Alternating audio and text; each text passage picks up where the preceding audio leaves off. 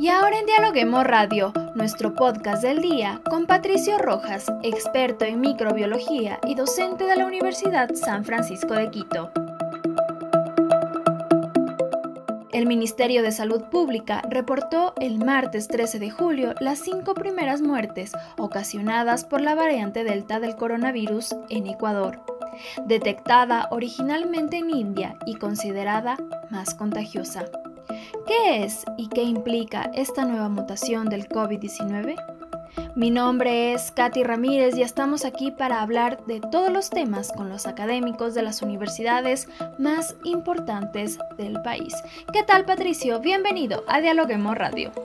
Buenos días, es un gusto para mí poder estar con ustedes. Esta variante eh, fue detectada por primera vez en la, India y en la India causó realmente una ola con muchísimos casos que nosotros presenciamos hace unos, hace unos meses eh, y ya se ha extendido en todo, en todo el mundo.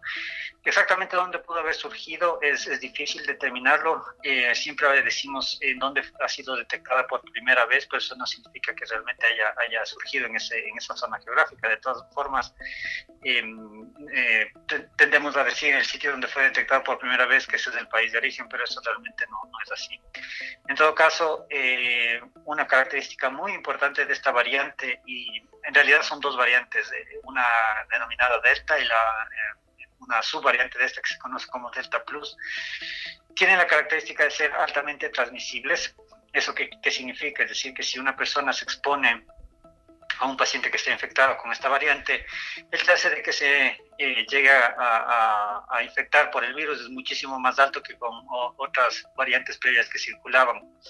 Em, ahora, lo que hay que tener en consideración es que las medidas del uso adecuado de la mascarilla bien puesta, eh, ventilar espacios cerrados, no, eh, no estar en multitudes, no estar cerca de gente que no conocemos, peor aún retirarse la mascarilla en sitios cerrados o en sitios abiertos con mucha gente, siguen siendo las medidas adecuadas para protegerse, lavarse las manos también.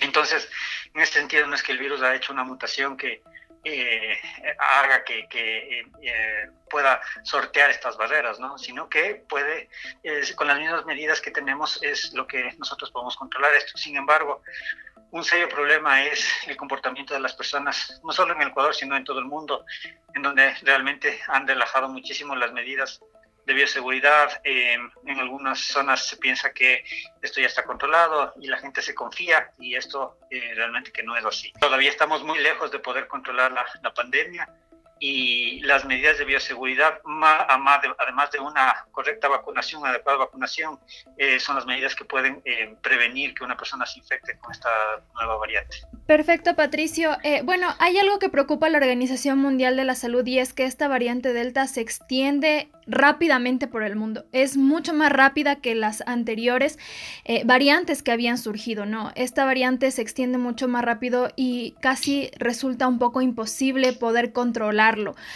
¿Cuál es la eh, diferencia o cuáles son los síntomas diferentes que presenta esta variante Delta?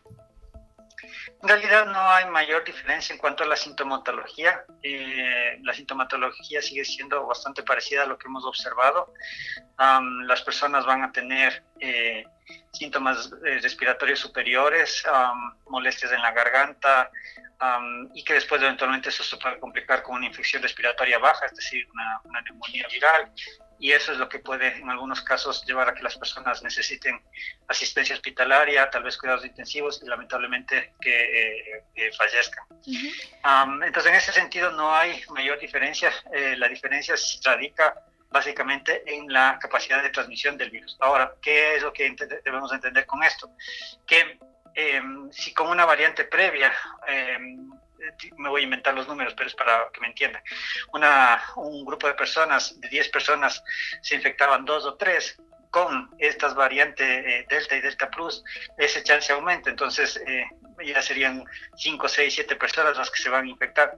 Y si se infectan más personas, siempre habrá, el habrá mayor chance de que esas personas vayan a desarrollar alguna de ellas eh, enfermedad grave, que requiera hospitalización, que requiera cuidados intensivos y que vayan a fallecer.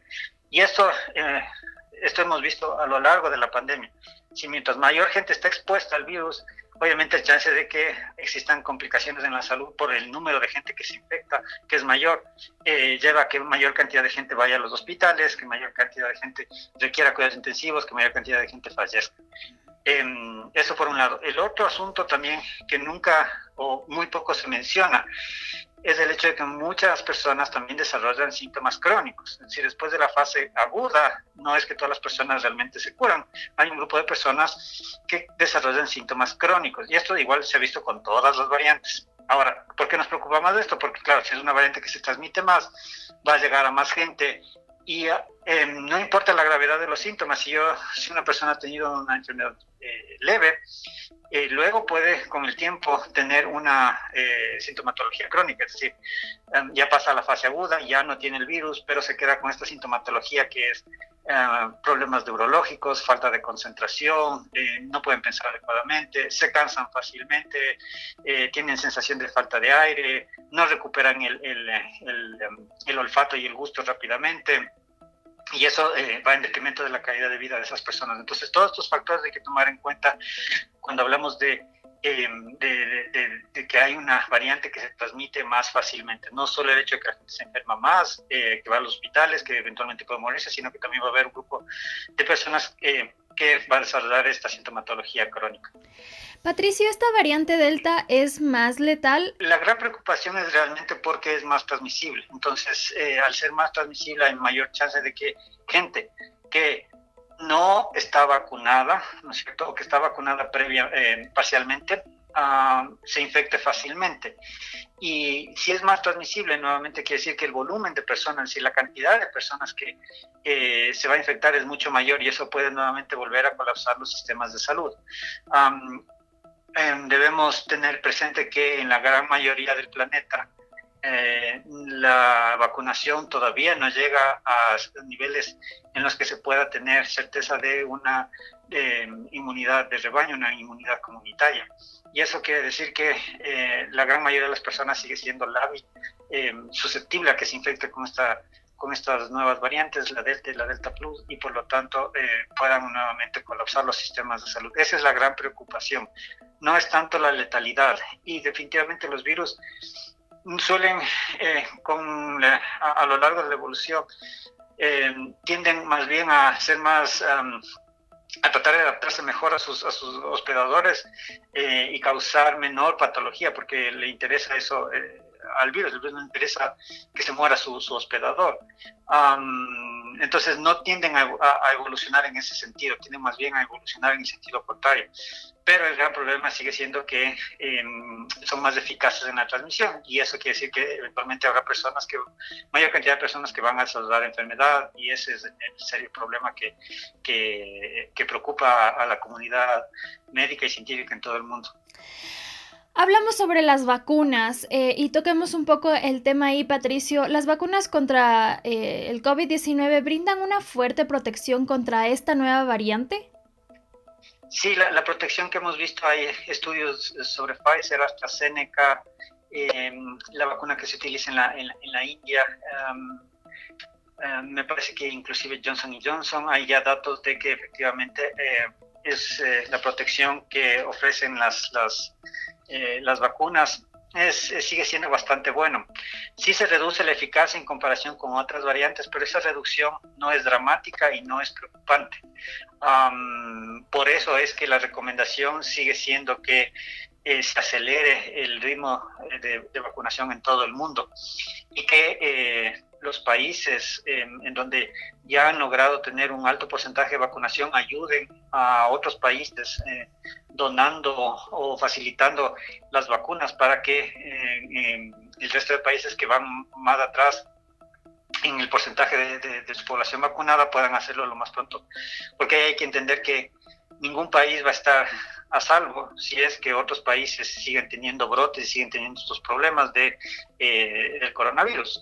esto es un problema a nivel global. No, eh, yo nada saco con que uno o dos países tengan su porcentaje de vacunación en la población alto, si es que en otros países esto no está controlado, porque todos eh, somos en este problema, todos estamos inmersos y necesitamos que eso, que eso se acelere.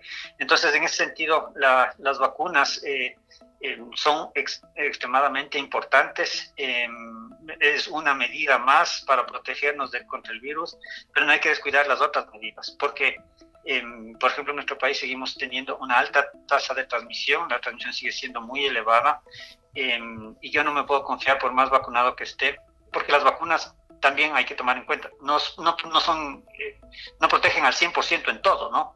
Eh, sí me deducen drásticamente el chance de que me enferme gravemente y de que me muera, eso sí. Eh, pero yo eventualmente sí me puedo infectar. Eso no quiere decir que la vacuna no ha funcionado. Eso es lo que el principal em, defensa que, que, brindan las vacunas es que yo no desarrolle una enfermedad grave que no me vaya a morir. La otra cosa importante es que también las vacunas hacen que si una persona se infecte, el chance de que transmite el virus, esto se ha visto principalmente con vacuna Pfizer y Moderna, se reduzca drásticamente también. Entonces, si una persona se podría infectar, desarrolla tal vez una enfermedad leve, Mm, no se ha visto que desarrollen complicaciones, pero además de eso su chance de transmitir también es bajo. Entonces esa es otra ventaja que brindan las vacunas. Pero de todas maneras, mientras la transmisión comunitaria siga siendo alta, hay que seguir cuidándose, hay que seguir guardando las otras medidas de bioseguridad. Hay que entender que la vacuna es una capa extra de protección eh, a todas estas medidas que vamos teniendo, una capa bastante buena, sí, pero eh, no es la única y no debemos solo pensar que ya vacunado, entonces yo ya puedo retomar a mi vida como y corriente, todavía no en nuestro país. Perfecto, Patricio, ya para terminar con esta entrevista, ¿la Delta será la última variante en aparecer? ¿Cómo debemos prepararnos? Eh, ¿Van a surgir más variantes? ¿La población de qué manera se debe cuidar, tomar las medidas y no bajar la guardia? Ah, mientras sigan existiendo zonas en donde haya transmisión, alta transmisión, es muy probable que sigan eh, eh, apareciendo otras variantes. eventualmente también hay que entender que la, capacidad del virus de, mutar no es infinita, decir, no, es que el virus puede, puede hacer todos los cambios que quiera em, en forma infinita, eso también es limitado para, para, el, para el virus, pero definitivamente, más allá de la preocupación de la aparición de variantes, realmente lo que tenemos que tener presente es el comportamiento de las personas. El comportamiento de las personas es realmente lo que lleva a esto. Si en muchos países se hubiera controlado la transmisión rápidamente, probablemente eh, no estaríamos en esta situación. y es el comportamiento humano el que se tiene que tratar de, mejorar, obviamente ayudado por los gobiernos.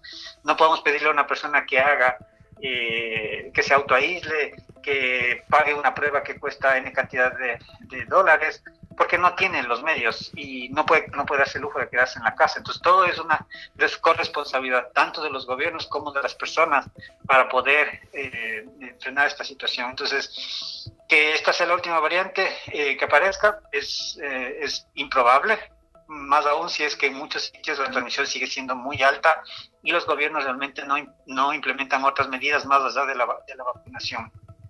Eh, entonces, en ese sentido, la población tiene que, seguir colaborando, pero los gobiernos también tienen que implementar otras medidas, por ejemplo, en el Ecuador, aumentar la capacidad de diagnóstica y que esas pruebas sean gratis. La gente no tiene el lujo de pagarse, así sea que estén en, 40 dólares ahora la prueba. La mayoría de las personas no puede pagar eso, es imposible para la gran mayoría de los ecuatorianos. Entonces, si no hacen eso, eh, si no hacen un adecuado seguimiento de casos, si no se, se, se, ven las medidas para ayudar a las personas a que hagan cuarentena, eh, eso es bien complicado. Y esa es la realidad no solo del Ecuador, sino de muchos otros países del mundo. Entonces, esas son las situaciones que eh, lamentablemente, si, si sigue ocurriendo de esta forma, puede hacer que aparezcan eh, nuevas variantes en, en, el futuro en cualquier región donde la transmisión no esté controlada. Bien, Patricio, ahí estaban entonces las cosas que usted debe saber sobre la variante Delta. Muchísimas gracias, Patricio, por acompañarnos en este espacio de Dialoguemos Radio. Ha sido un gusto para mí. Bien amigos, recuerden que nos pueden seguir a través de nuestras redes sociales, Facebook, Twitter, Instagram y hasta TikTok como arroba dialoguemosinfo y visitar nuestra página web www.dialoguemos.es. Gracias por escucharnos.